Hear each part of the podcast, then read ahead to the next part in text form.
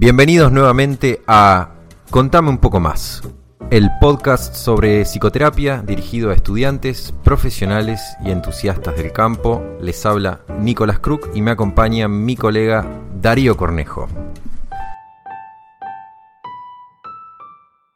Llegamos al quinto episodio y en este caso vamos directo a hablar de la terapia de aceptación y compromiso, una terapia de tercera generación cognitivo-conductual, siendo que la primera es la terapia conductual clásica, sería la, la skinneriana, el condicionamiento, la segunda generación, toda la revolución cognitiva, y esta tercera generación que incorpora elementos sobre todo de conciencia plena y pone en el centro el concepto de aceptación.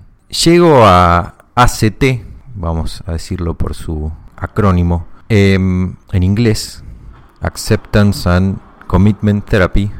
Llego a, ACT después de pasar por Linhan, Linhan y la terapia conductual dialéctica, porque andaba buscando algo en su momento, 2015 creo, acerca del trastorno límite de personalidad.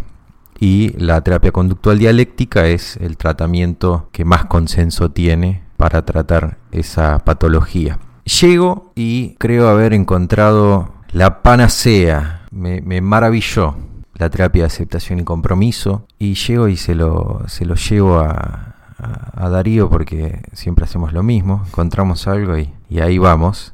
Y creímos haber encontrado la buena nueva.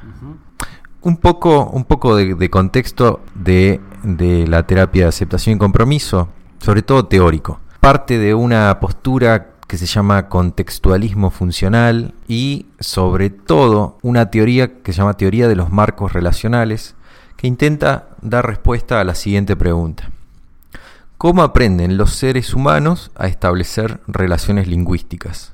Porque todo el, el problema o en realidad los teóricos de, aceptación y compromiso parten de un problema que había dejado inconcluso Skinner, porque son, digamos, derivan de la vertiente skinneriana, que es justamente ese, cómo aprenden los seres humanos a establecer relaciones lingüísticas, que Skinner le había podido dar una, una, una, explicación, una respuesta que no había dejado conforme a la disciplina. Hay un pequeño ejemplo que ayuda a explicar cuál es el supuesto que maneja la, teoría de los marcos relacionales y cuál es la explicación que dan ellos acerca de cómo aprenden los seres humanos a establecer relaciones lingüísticas.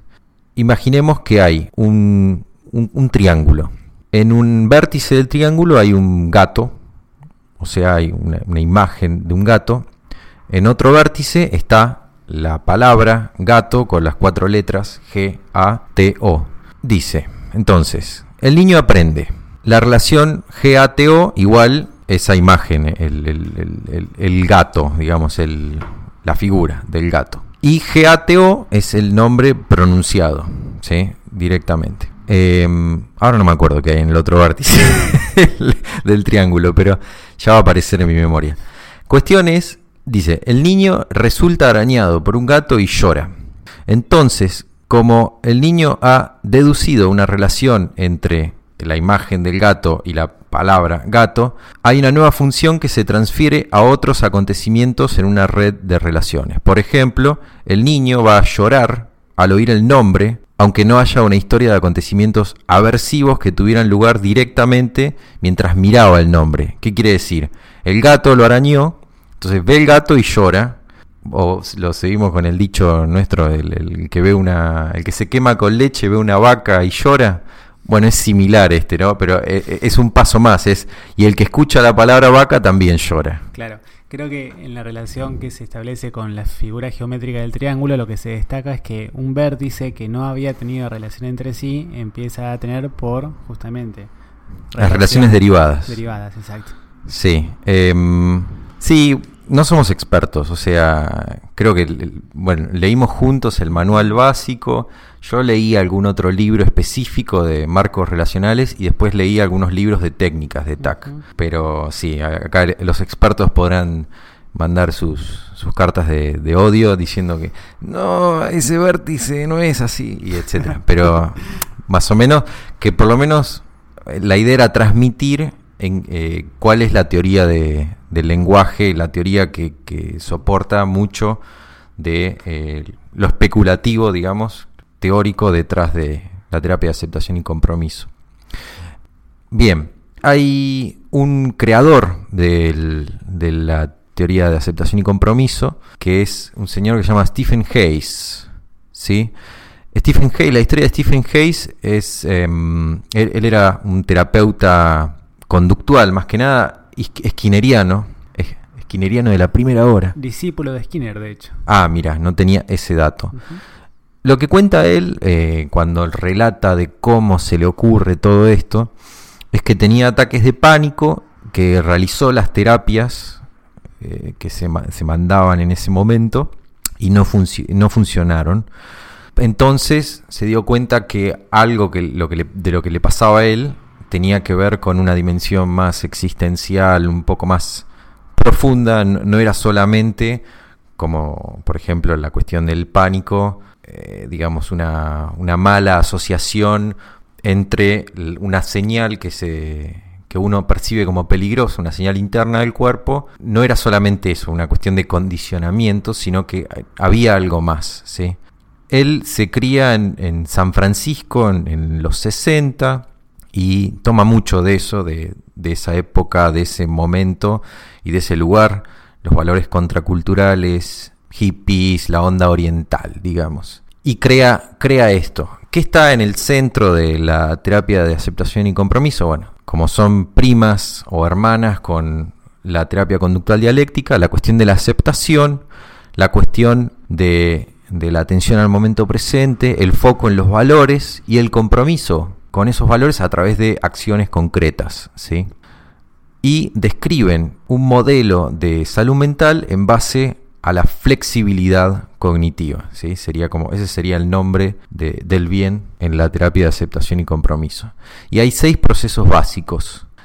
Tres de conciencia y aceptación, que es como una mitad, y la segunda mitad son procesos de compromiso y activación conductual. ¿sí? Entonces, de conciencia y aceptación tenemos la aceptación, la defusión, que la defusión vendría a ser algo así como no quedar pegado a los pensamientos, a las emociones, sino verlos como eventos mentales, cosas que pasan, como siguiendo la imagen muy repetida de, los módulos de mindfulness o conciencia plena, que uno es el firmamento y los pensamientos y las emociones son nubes que pasan, no quedarse pegado a eso, yo no soy mis pensamientos, la realidad no son las cosas que yo creo que mis pensamientos sobre ella, la idea de, la terapia conductual dialéctica de que no porque uno tenga emociones quiere decir que las tiene que actuar, de fusión, no quedar pegado.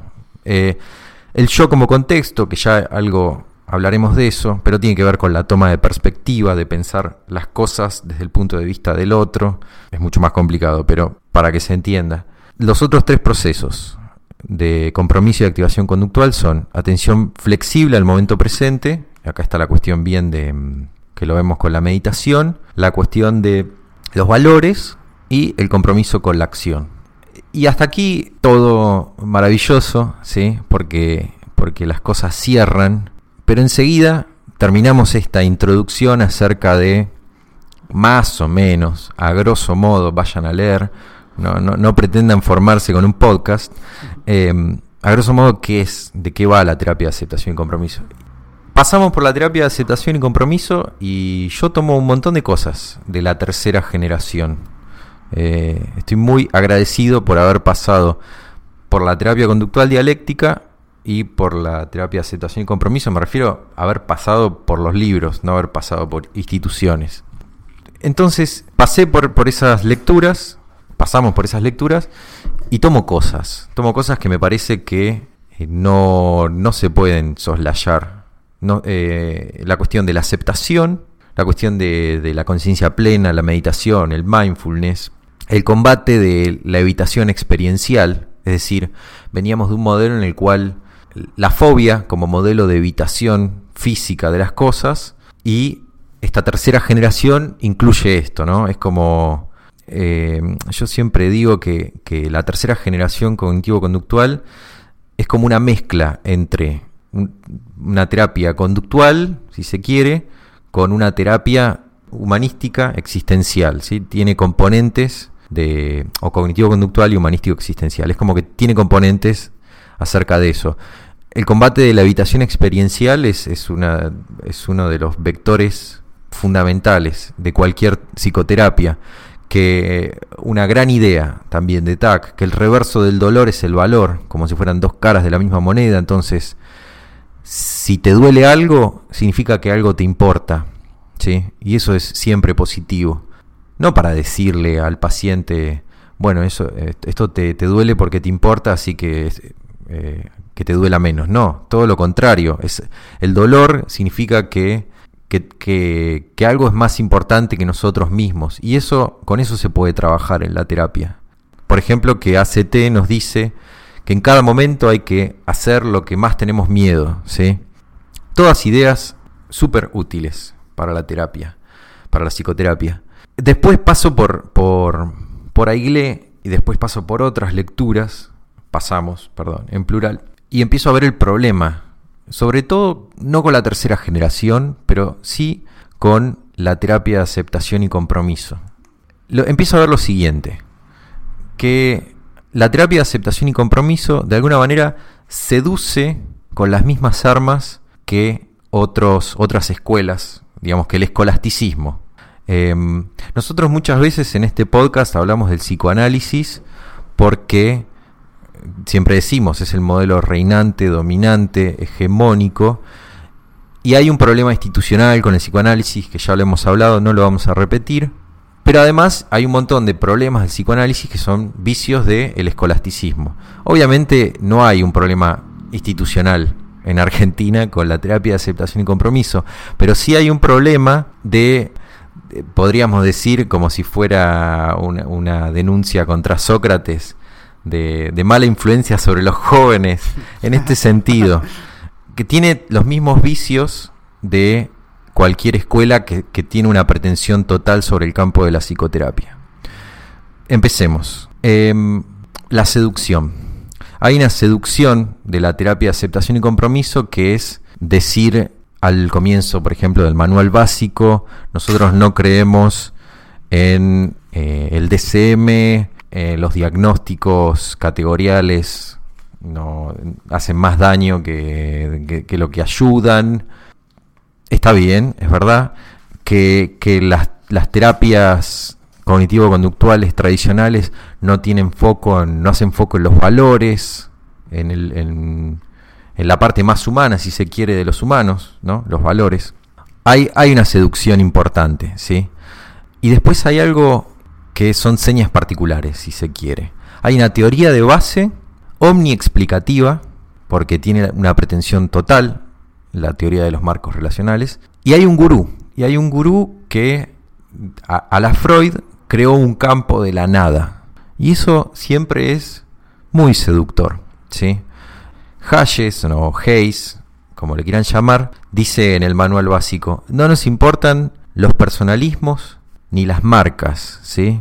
Y e inmediatamente uno piensa, entonces, ¿por qué buscaron un acrónimo que resume en un verbo, ACT, ACT, el espíritu que quieren resumir en, con, su acrónimo, con su acrónimo el espíritu de, de la terapia?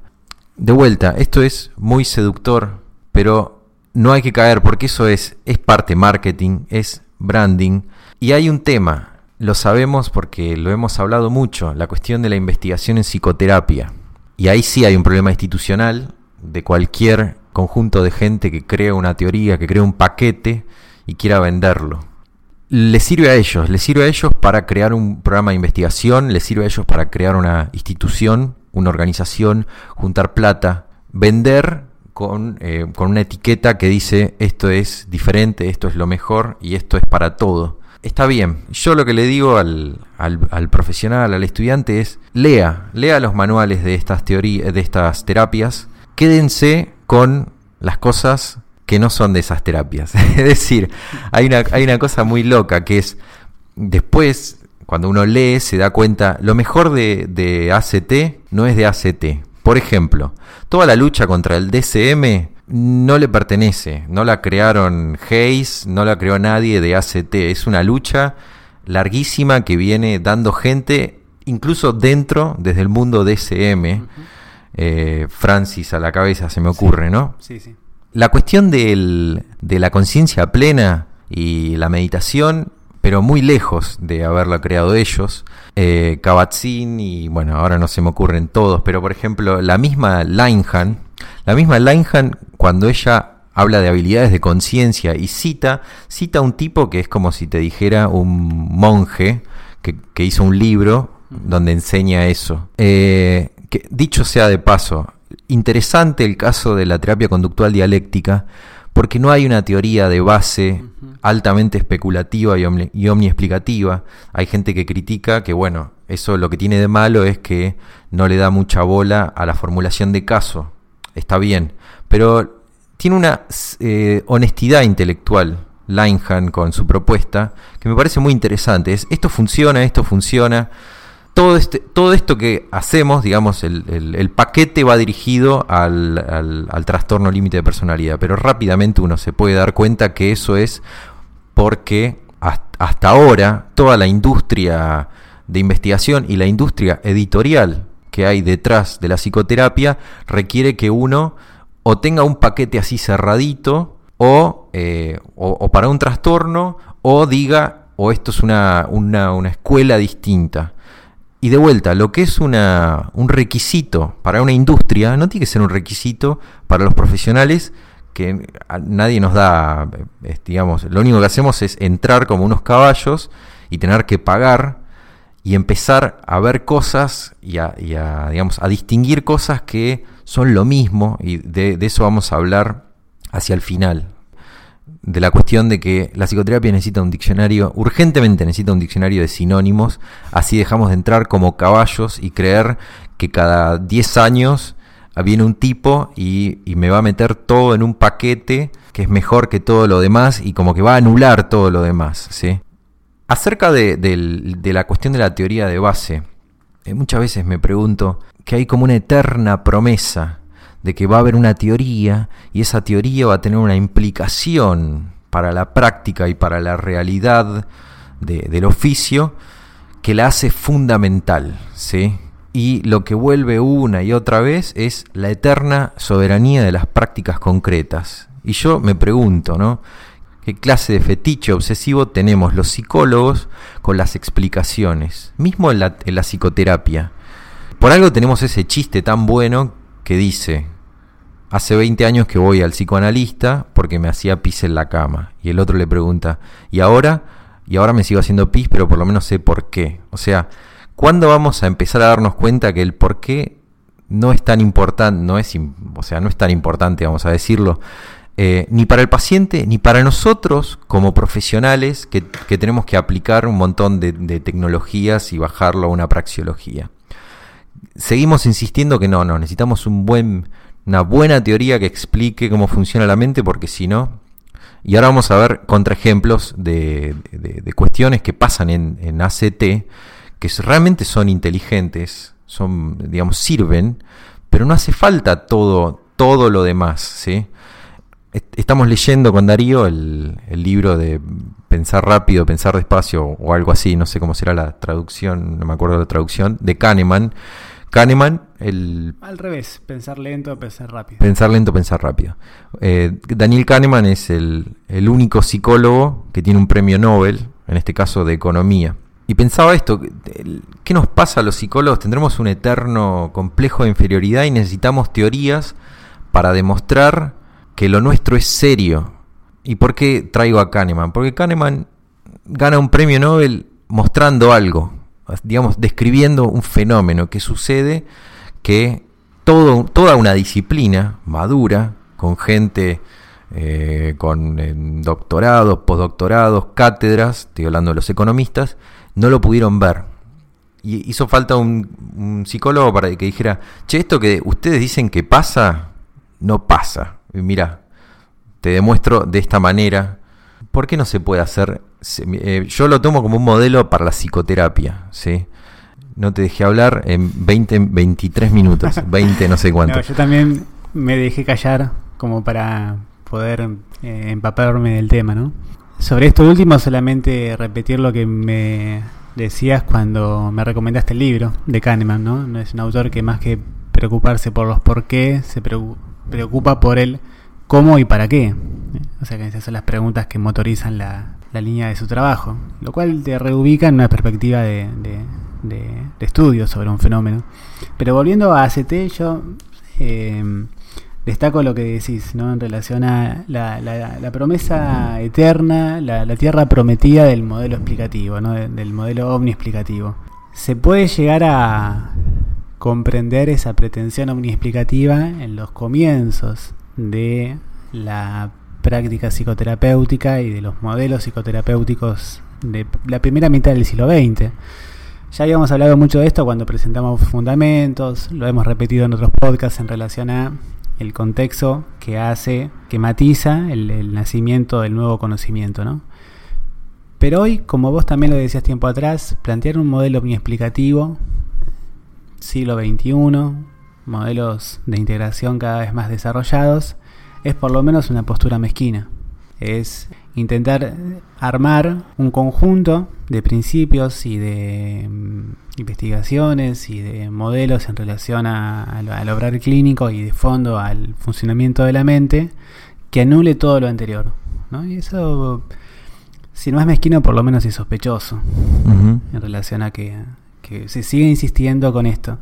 ACT yo me lo grafico como un lindo collage como una imagen que crea una, representación bella, pero que está constituido a partir de componentes extraídos de otros lados. Sí.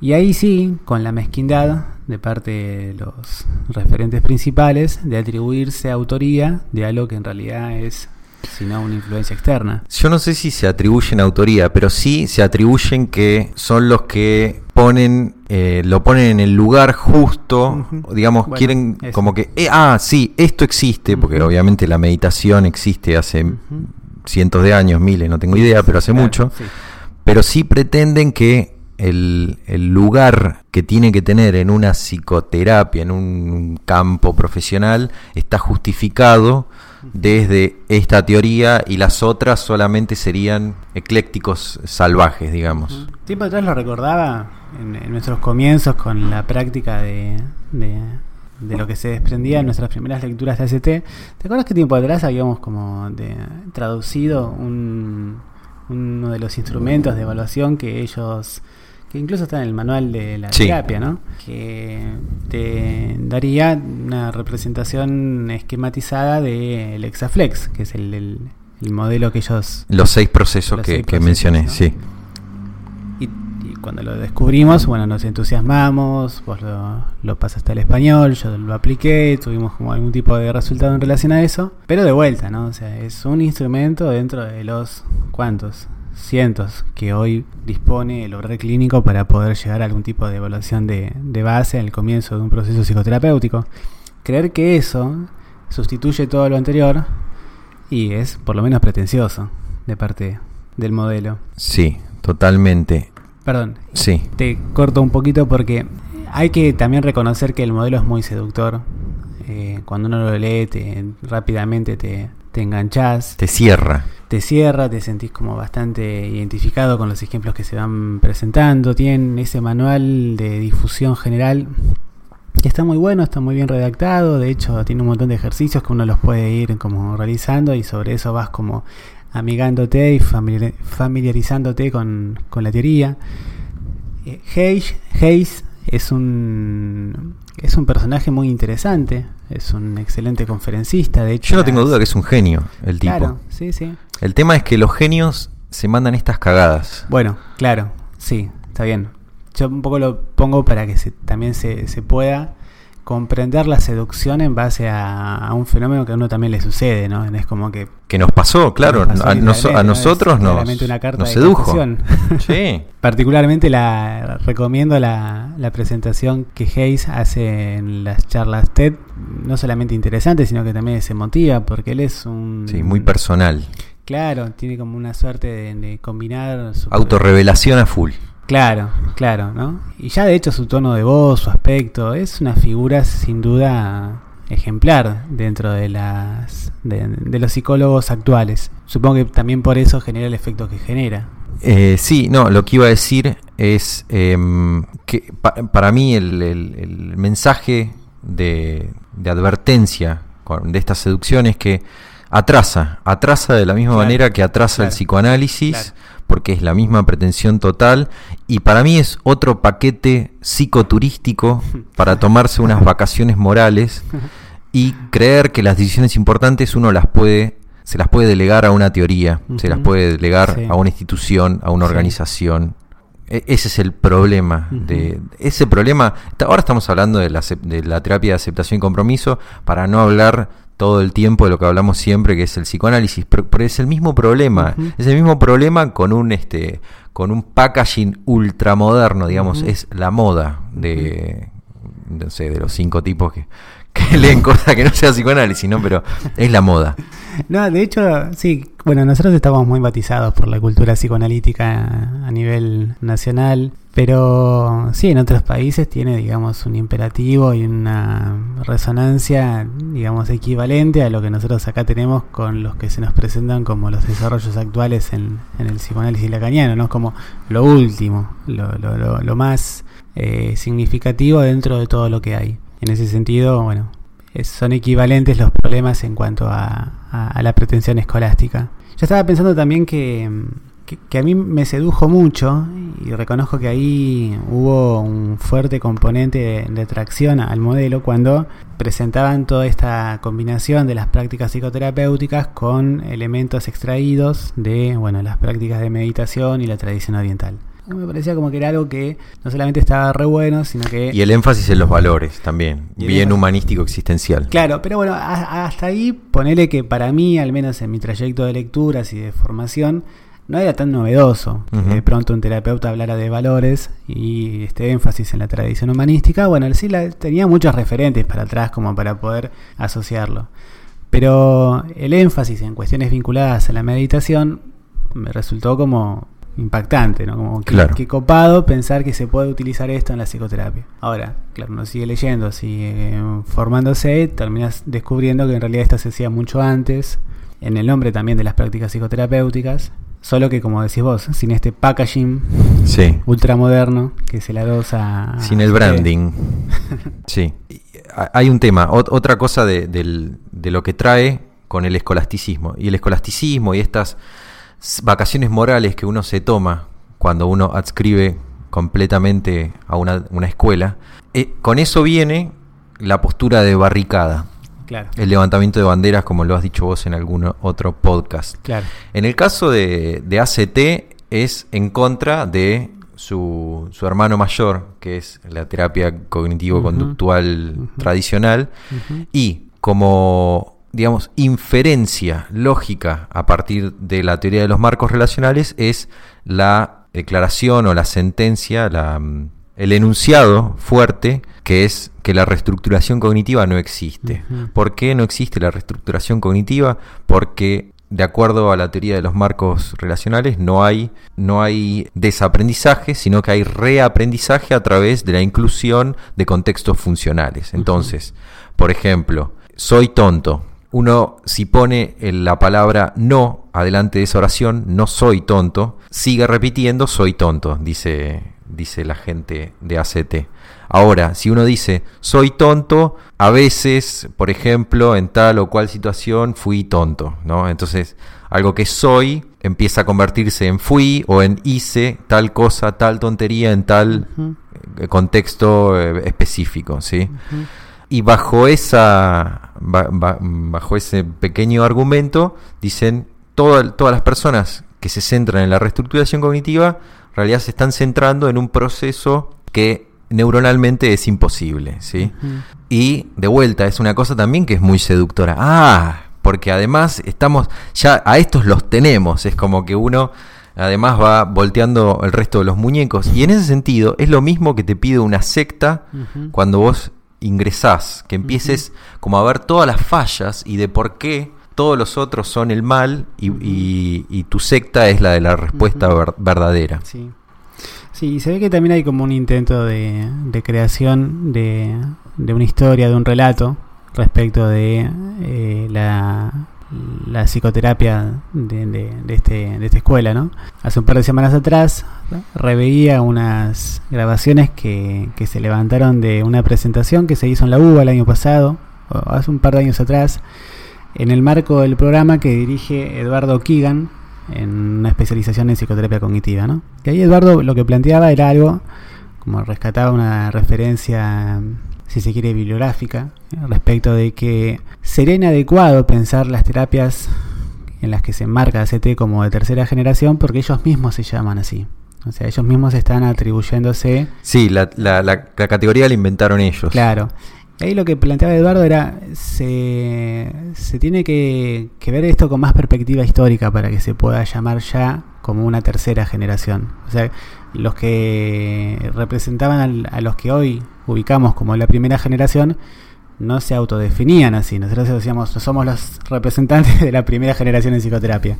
Eso fue a posteriori, en el curso del cambio de, de, las mismas teorías. Lo mismo pasó con la segunda, Ahora, tenemos una tercera que se autoproclama tercera. Sí, es como los que dicen, es como si, desconozco si fue así, pero me hace acordar el revisionismo histórico en Argentina, ¿no? Claro. San Martín, eh, Rosas y Perón, lo decían los peronistas en el momento, no sé si lo decían los peronistas, pero es muy gracioso ponerse uno en una sucesión en donde uno hace como una lectura de la historia y se ubica uno, esto es, esto es eh, lo estoy, le estoy robando a Nietzsche, y uno se ubica en el, punto culmine, como la, la, expresión más elevada de ese proceso que comienza, por ejemplo, en este caso con Skinner. Claro, claro. Eh, sí, sería, Hayes sería el, el Lacan de Skinner. Claro, totalmente. Los lacanianos hacen lo mismo, el, retorno a Freud. El retorno a Skinner. Hayes diría, ah, Skinner solamente lo leí yo. Totalmente. Siempre Lacan planteaba esto de que él era el único lector de, Freud porque él el único que lo había podido descifrar. Totalmente. Tiene como esa, esa, esa misma, ese mismo espíritu mezquino de reorganización de todo lo anterior a partir de un modelo que bueno que derroca todo lo lo actual, lo pasado y lo venidero. Totalmente. algo más. Esto no quiere decir que todo lo que dice en el manual no sirve, porque gracias, gracias a que nosotros leímos ese manual, nos enteramos de quién era Francis, de, toda la, batalla contra los, los, modelos categoriales, y yo me enteré de la potencia de las, de las habilidades de conciencia, que ya las conocía por Linehan, tenía esa, esa ventaja en el sentido de de que sabía que las mismas cosas se podían decir de, y se podían organizar y presentar de muchas maneras diferentes, pero en realidad en la práctica es lo mismo. Y esto es algo que quiero poner ahora en el centro. Y es, lo, lo mencioné recién, me parece. La psicoterapia necesita urgente un diccionario de sinónimos, ¿sí? Por ejemplo, para dar pequeños ejemplos. Nos hablan de insight, nos hablan de insight, otros nos hablan de reestructuración cognitiva. Es lo mismo. Yo desafío a alguien que me diga que, que, pongamos un humanista y un cognitivo y que me den ejemplos concretos en donde hay una diferencia apreciable e importante, entonces tenemos que tener dos palabras para algo que los dos nos damos cuenta, todos los que estemos en esa habitación, de que es lo mismo. ¿Sí? Vamos a dar un ejemplo más extremo y acá, bueno, todos los lacanianos que nos escuchan dirán que no. Yo recuerdo una de las pocas cosas que, me quedaron patentes de cuando cursé clínica, la rectificación subjetiva de los lacanianos, atribución interna, eh, implicación, es todo lo mismo. Lo que estás diciendo es que necesitas que el paciente se implique, atribuya algo de sí para poder, o sea, que el malestar dependa de un cambio que, que, dejar de tener malestar dependa de un cambio que, pueda realizar uno consigo mismo. Estamos hablando de todo lo mismo.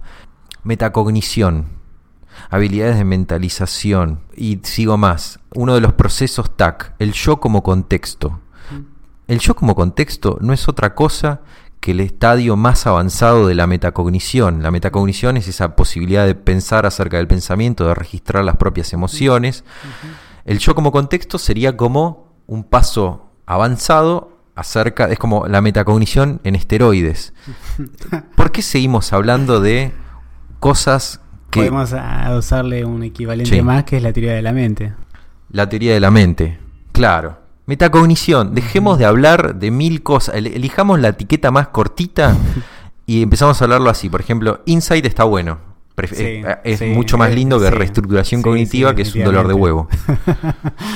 Eh, mentalización también me gusta más. Que teoría de la mente, de hecho, me parece malo. Porque, teoría de la mente sí, es malísimo. no sé qué quisieron exactamente decir al utilizar esas palabras, pero capaz que es un error de traducción, pero porque en todo caso es eh, atribución de estados mentales a otros. Sí, sí. Teoría de la mente, o sea, no, no me termina de, seducir la, la, etiqueta. Para mí metacognición es la más sencilla. Sí, eh, Es, es, media técnica, alambicada, pero es, es bien, o sea, se entiende con la palabra. Porque si vos decís yo como contexto o mentalización... No, yo como contexto también se entiende, pero no, no es... Es difícil. Sí. Sí, yo creo que sería un buen criterio de decisión sustituir las oraciones cortas por palabras compuestas. Porque metacognición es mucho más económico sí. que teoría de la mente o, eh, como dijimos, mentalización. Mentalización es corto también, pero no se entiende tan directamente. No, no, porque suena como una especie de, de verbo. Parece un truco de magia. Mentalización. Mentalista. bueno, esta idea entonces de, que necesitamos un diccionario de sinónimos. Y necesitamos un diccionario de sinónimos y necesitamos darnos cuenta de que en psicoterapia las cosas que funcionan, funcionan no porque hay una teoría detrás, tributaria, funcionan porque funcionan. ¿sí? Quiero volver a unas, a unas cuestiones importantes, o sea, de las cosas de, de, ACT que funcionan, estamos todos de acuerdo que funcionan, pero no son de ACT, digamos, no las creó ACT, funcionan porque funcionan, de vuelta. Después, ACT en sí mismo tiene algunos problemas, más allá de los vicios que, que señalamos propios de cualquier pretensión escolástica. Voy a señalar los siguientes, ¿sí? Primero es lo que yo llamo la paradoja ACT, que es su aprensión acerca del lenguaje de saber que, digamos, de poner el foco, por, también por su vertiente conductual, poner el foco en las acciones, en el compromiso, con valores a través de acciones concretas, que de hecho en, la teoría conductual dialéctica se le llama de la misma manera. O sea, la aceptación mm. es hacia lo que uno va a través del compromiso con acciones. La misma palabra, compromiso tiene una aprensión sobre el lenguaje, ¿sí? De saber que lo importante, para dar un, ejemplo de esta aprensión, voy a, dar un, ejemplo concreto clínico. Entonces, una estrategia de, aceptación y compromiso puede ser para enseñarle al paciente de que, de que el lenguaje tiene esta característica que nos solemos fusionar con los pensamientos, nos, solemos fusionar con nuestras descripciones lingüísticas de las emociones, nos dice, haga esto, eh, chasquee los dedos, mientras dice, yo no puedo chasquear los dedos. Como para crear esta especie de paradoja en donde uno se da cuenta de que el lenguaje tiene la capacidad de, de, marcar algo que no es real. ¿sí? Em, en ese sentido, yo lo emparento al lacanismo. ¿Por qué? Porque tiene la misma aprensión sobre el lenguaje. ¿Por qué? Porque es todo un, fruto de una instancia que es un espejismo, que es el yo. ¿sí? La cuestión es la siguiente, al igual que le pasa al lacanismo, que tiene esa aprensión sobre el lenguaje, a pesar de tener eso, tienen un, depositan una confianza suprema en metáforas, historias, y en el caso del lacanismo en jueguitos del lenguaje, como recurso primario para lograr esa difusión acerca, digamos, una difusión de, de, la persona en relación a su propio lenguaje, ¿sí? Otro, otro ejemplo eh, que es de, aceptación y compromiso, de, de, decir una persona que se autodefine como boba, mensa, tonta, decirle que diga muchas veces tonta, tonta, tonta, tonta, tonta, tonta, tonta, tonta, tonta, tonta, hasta que la palabra tonta pierda sentido, ¿no? Pero es una cosa que es paradójica en este, sentido. Ellos pretenden, esto me hace acordar, no suelo hacer esto, pero es lo primero que se me viene a la cabeza. No sé si recuerdan un episodio de Los Simpson en el cual Bob Patiño, para eliminar, para destruir la televisión como medio, utiliza la televisión. Sí. televisa su intento de destruir el medio. Eh, esto es muy parecido. ¿Y, en qué otra cosa lo podemos ver? Lo a mí me gusta que cites a los Simpsons. Sí. ¿eh? No, lo que pasa que. me siento próximo de la generación del diálogo. Bien, bien. Bueno, eh, creo que se entiende, ¿no? A los que vieron ese capítulo supongo que sí. Lo, entendieron absolutamente. Y la cuestión de los valores, que también es por esta cuestión del lenguaje. Me parece que eh, la, la terapia de aceptación y compromiso de alguna manera está fundida con una visión de los valores que yo veo ingenua, porque pretenden aprender los valores en un conjunto de enunciados lingüísticos. ¿sí?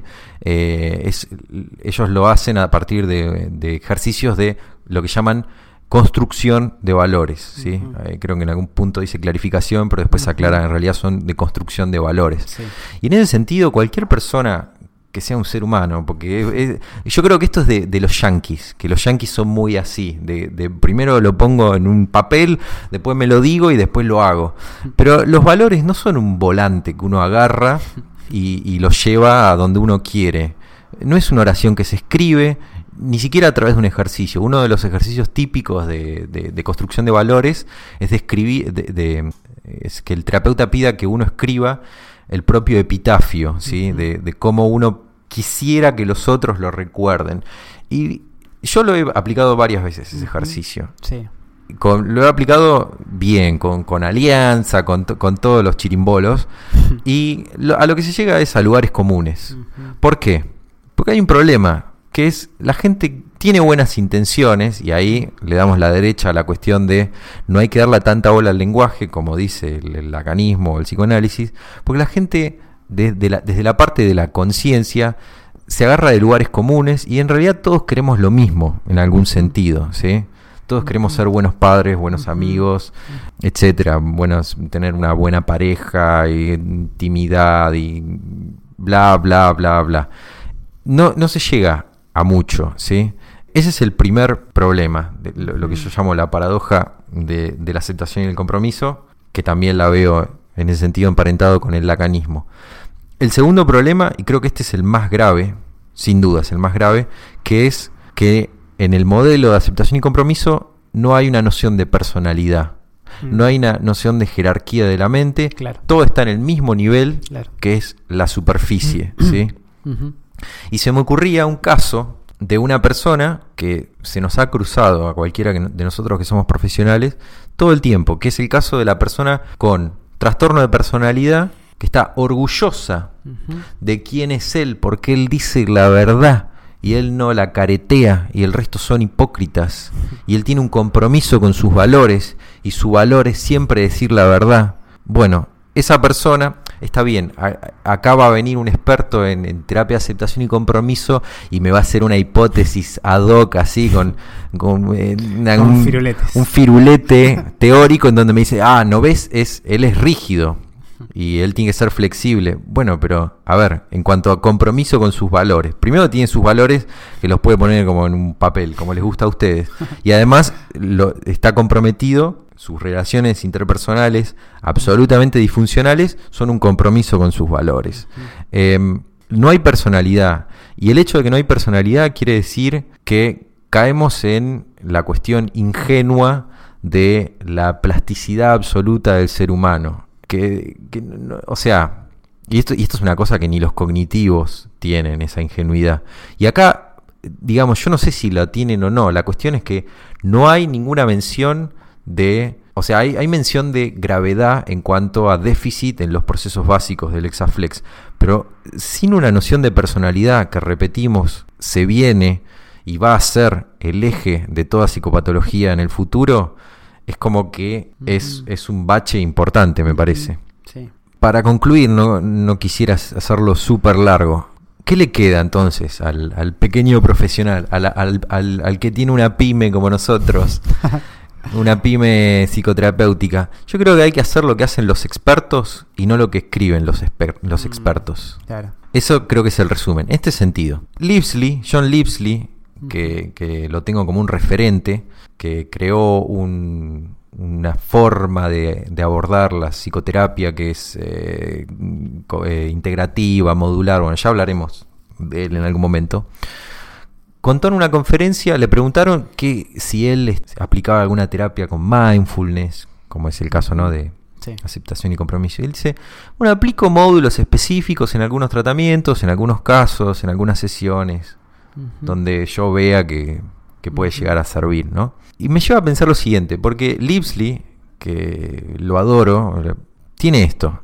Él hizo un manual, él tiene un programa de investigación, hizo un manual que dice tratamiento de, para la personalidad, integrativo, modular. Ahora, ¿por qué los expertos, a pesar de que ellos mismos no aplican ningún paquete completo de nada en su práctica personal, privada, de psicoterapia, insisten en crear paquetes con la esperanza de que otros sí hagan lo que ellos no hacen?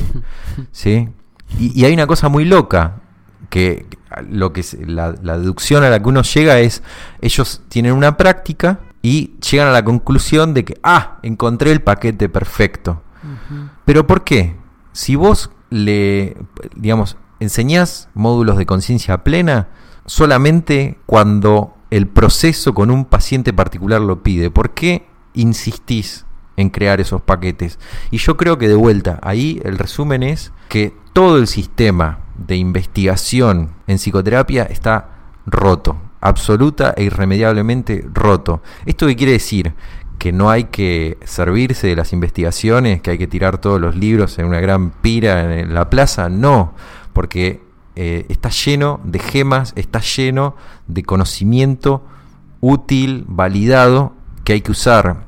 Hay que usar porque si uno quiere ser un buen profesional, quiere hacer las cosas bien, mejor, y eso está lleno de conocimientos, técnicas que hay que usar, de principios que hay que usar. Ahora, nosotros, los profesionales, tenemos que hacer una lectura sabiendo que el, del otro lado las cosas se presentan de una, con, mala fe, digamos, por decirlo de una manera eh, que, que se entienda. Y nosotros tenemos que hacer lo posible de convertirlo en algo de buena fe. Y un ejemplo para finalizar de, de investigación de buena fe, porque las cosas sí se pueden hacer bien, es un artículo que está en, en la revista de, de la Asociación por la Exploración de la Integración en Psicoterapia, CEPI por su, su, sigla en inglés, que eh, vamos a agregar a pie de podcast y que describen en un cuadro muy, muy sencillo de cuándo utilizar estrategias más bien orientadas a la aceptación, a la atención al momento presente, de vuelta, primordialmente, porque no quiere decir que, ah, en el otro caso no vas a usar nada de aceptación, nada de, mindfulness. Pero primordialmente, cuando técnicas de, cambio, ¿sí? más tradicionales, más eh, orientadas al cambio conductual clásico, y cuando aceptación. Sabiendo de vuelta que esto no quiere decir que no vas a terminar mezclando todo en una ensalada porque es muy probable que sí. Pero, por ejemplo, dan casos en que es claro que la aceptación tiene que prevalecer por sobre la estrategia de cambio. Por ejemplo, ¿cuándo debe prevalecer las estrategias de aceptación? Cuando las emociones son muy intensas, difíciles de manejar, cuando se está lidiando con dolor crónico, enfermedades físicas u otras situaciones vitales difíciles que no pueden ser revertidas o cambiadas. ¿sí? Cuando la persona tiene pensamientos negativos que están enteramente justificados, ¿sí? dado que reflejan la realidad de, ciertas circunstancias que son muy difíciles. Entonces acá tenemos que pensar, ¿por qué nos están diciendo esto? Nos están diciendo esto porque lo contrario sería ser un, un tosudo y tratar de aplicar reestructuración cognitiva y tratar de encontrarle el error si se quiere, que muchas veces sí es lo que hacemos, pero si una persona se, se le murió un hijo este, o, le, le, falta un brazo eh, y vos estás buscando un, un, error, un sesgo cognitivo, me parece que la está cerrando. Digamos, lo que esto está diciendo es lo, lo que le pasó a Hayes, de que él se curó a sí mismo creando, creando esta terapia, seguramente hay un montón de casos de pánico yo creo que es esto. Lo que te, eh, Hayes tendría que haber llegado a esta, esta, conclusión. Hay un montón de casos de pánico en el cual la cuestión de los valores, la cuestión que tiene que ver con lo prospectivo, con el futuro, la cuestión más existencial, es tan patente que la, la mera técnica de exposición interoceptiva no va a tener ningún resultado. Claro. Pero en vez de llegar a esa conclusión, dice, no, voy a armar una teoría en donde explica por qué el- la exposición interoceptiva no sirve, no sirve para ningún caso, ¿sí? Sí, mira, sí, es, es- nos llevaría todo, un- todo un- una década a poder entender por qué se estructuró esto de esta manera. Yo arriesgo una posible hipótesis modesta, pero esclarecedora quizás. Parece que es, mu- es muy- es- es muy difícil quemar los currículums. Totalmente. Es, eh, y es, es un acto de valentía que muy pocos se atreven a hacer. Esto de, bueno, como dice Hayes, 30 años de investigación en el foque de la teoría de los marcos relacionales. Y bueno, si no hago una terapia con 30 años de investigación, es decir, eh, qué pérdida de tiempo, ¿no? Totalmente. Y en ese sentido me parece que, que, bueno, realmente lo, estamos, lo hemos debatido muchas veces con Nicolás y a veces eh, yo me dejo seducir por sus ideas locas cada vez más. Pero esto de que la, la formación de un psicólogo puede prescindir, de un psicoterapeuta puede prescindir del el 70% de lo que nos enseñan en la facultad para ejercer la psicoterapia, cada vez más se me presenta como algo posible. Sí, yo diría el Porque- 100, pero está bien, ese soy yo. Claro, porque realmente eh, estamos eh, inmersos en un sistema que forma profesionales con un montón de conocimiento y un montón de, de referencias y de historia y de citas y de mm, asignaturas que se complementan con otras para después terminar un poco con ese sinsabor de y esto era necesario, o sea, teníamos que dar todo este rodeo para terminar de llegar a, este punto al cual podría haber arribado de una forma mucho más directa, placentera, sincera. ¿Por qué? Y bueno, que- porque hay facultades, porque hay cargos en la cátedra, porque hay planes de estudio. Porque hay subsidios porque de investigación. subsidios, eh, Y es verdad, es lo que dijiste vos. Hay carreras Claro, científicas. Claro, sí, sí. Yo lo he pensado también, eh, bueno, vuelvo una y otra vez en relación al psicoanálisis, ¿no? Claro, de pronto que un psicoanalista de 20 años de profesión en psicoanálisis pueda renunciar a su formación, a sus horas de supervisión, a sus posgrados, a sus horas de diván, su propio autoanálisis, no, análisis didáctico, porque empieza a comprobar los enormes baches conceptuales y epistemológicos del psicoanálisis con, con plena sinceridad y yo creo que se va a orientar por el plano contrario, se va como, como a, a autoengañar a tal punto de que no va a querer ver a- a- ante lo obvio otra cosa que no sea un desvío de su, de su verdad. Yo no sé si esto pasará en otras profesiones o en otras ciencias. Sí. Vos sabés que, Sí. de hecho, iba a mencionarte esto. Em, vi un documental en Netflix, bueno, mi memoria. Era un documental sobre una, creo que el- sobre la máquina de Dios, esa la que Claro, encontró el, claro, sí, el sí. bosón de Ahí Higgs. está. Y, sí. y en el, en el interín había dos facciones de físicos opuestas. Una era la, la teoría de las cuerdas y la otra era la teoría de, no sé, algo, Algo. ¿sí? Opuesta a la otra. ¿sí? Y un grupo de estos decía, si, no, si encuentran esto, quiere decir que yo durante 40 años Claro. estuve trabajando sobre algo que no existe, estuve especulando Sí. eh, un trabajo profundo de, libros y de congresos y de, y de, de años quemándose las neuronas por algo que no existía. Y el tipo decía, era un, un viejo ya a esa altura, y bueno, por lo menos me voy a enterar y bueno, haré otra cosa, no sé, pero sabiendo, con la posibilidad de, de saber que tal vez toda la vida se, se la pasó haciendo algo que no tiene ningún valor, porque es así de, de- de Ujú. duro, o sea, tendrá un valor heurístico si se Sí, quiere, sí, sí. pero, pero ningún valor acerca de, había una, había una teoría que era rival y er- esa era la teoría que Claro. realmente eh, representaba la realidad. Eh, En el, en el marco de un progreso científico eh, sería enorme el reconocimiento de ese error, pero claro, en el marco de una vida individual Claro. es un desahucio, es terrible.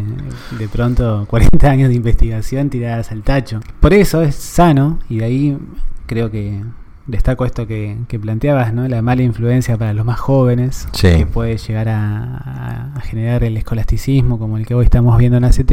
Que si uno parte desde el, desde el- de partida, ¿no? Si parte de partida, si uno in- inicia su formación sin fusionarse con las teorías, sin que te formen como una cuestión identitaria. Bueno, yo soy terapia de la tercera generación, terapeuta de la tercera generación, o sea, si vos te podés como evitar eso de, sentirte plenamente identificado por tu pertenencia, ya sea institucional, teórica o escolástica, y sos más libre. Sí, yo, yo les diría eso, no se conviertan en activistas, no se conviertan en militantes.